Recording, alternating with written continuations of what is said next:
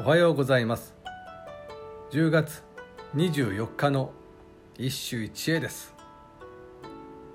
新古今和歌集より藤原の家高。秋風の袖に吹きまく峰の雲を。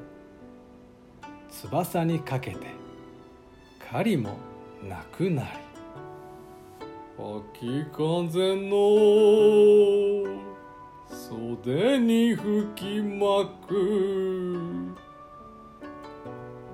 峰の雲翼にかけて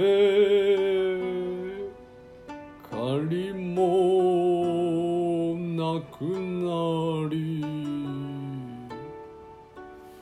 今日のように新古今の歌は？解釈を与えるのがなかなか難しい。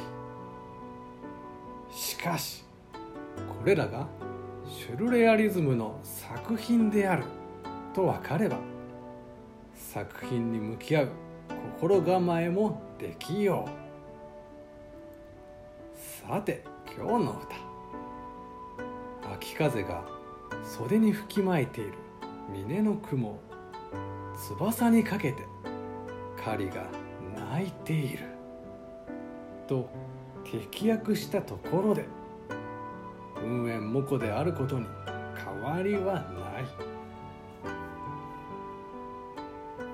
まず句の切れ目はどこにあるのか。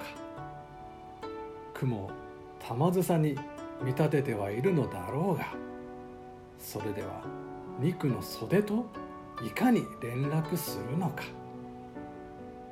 このように新古今の歌にまともな筋を探すと痛い目に遭う。この歌はシュルレアリズムでいうところの自動記述なのだ。家高という才能が紡いだ。無意識の美。言葉の連鎖であるのだ。以上。今日も素晴らしい歌に出会えました。